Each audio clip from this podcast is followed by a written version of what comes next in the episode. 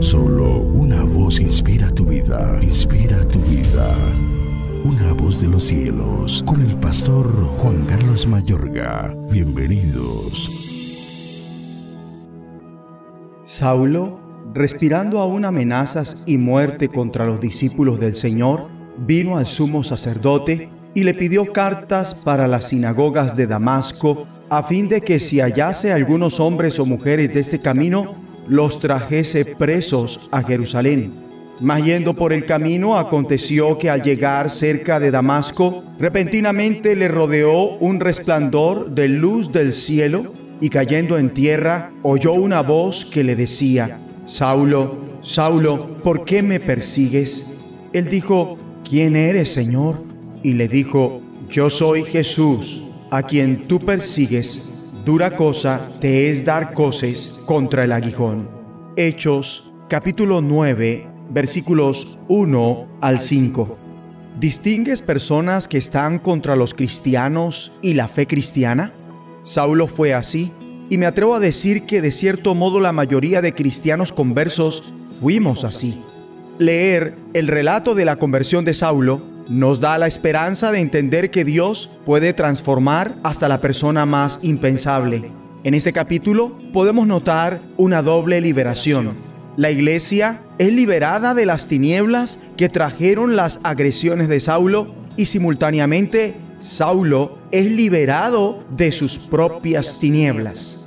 El poder transformador de Dios cambió a Saulo de perseguidor de la iglesia hasta ser uno de sus más grandes abogados. De alguna manera, el trasfondo de Saulo fue excepcional. Fue ciudadano romano de Tarso, un intelectual de alta educación, un jurista calificado y un hombre profundamente religioso de una creencia fuerte en Dios. Con todo, Saulo vivía en las tinieblas de una senda que conducía a la destrucción.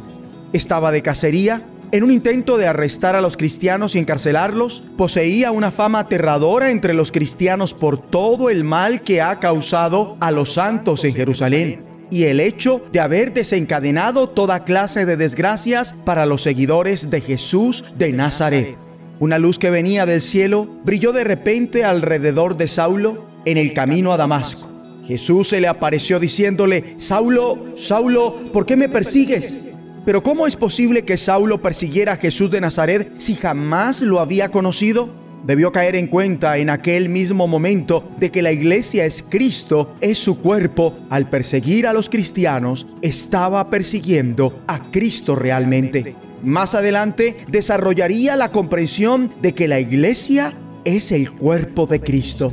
Por otro lado, la ceguera física de Saulo representó las tinieblas espirituales en las que se hallaba su vida en ese instante. Cuando Ananías impuso las manos sobre él, recobró la vista y fue lleno del Espíritu.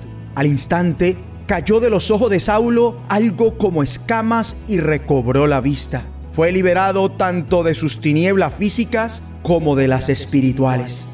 Cristo no se remitió únicamente a liberarlo de las tinieblas, sino que igualmente lo nombró como su instrumento escogido, diciéndole a Ananías, ve, porque este hombre es mi instrumento escogido para dar a conocer mi nombre tanto a las naciones y a sus reyes como al pueblo de Israel. Pero Dios no le aseguró a Pablo una vida fácil. A la par, con el gran privilegio recibido, llegaría el sufrimiento porque dice el Señor, yo le mostraré cuánto tendrá que padecer por mi nombre. Pablo comenzó a predicar de ipso facto que Jesús de Nazaret es el Hijo de Dios. Cobraba cada vez más fuerza, demostrándoles que Jesús es el Mesías. Como jurista que era, presentó las pruebas para demostrar que de hecho algo había ocurrido en la historia. Jesús de Nazaret había sido crucificado, resucitado de los muertos y es el Cristo.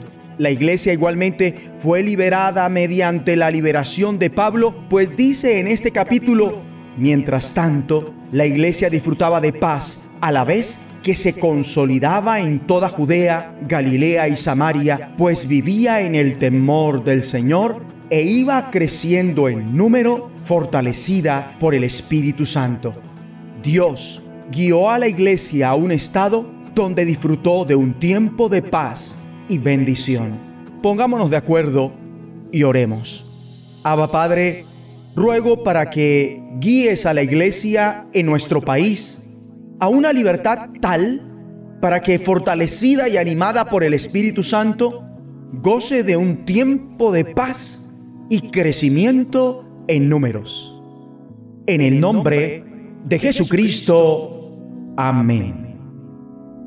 Una voz de los cielos, escúchanos, será de bendición para tu vida. bendición para tu vida.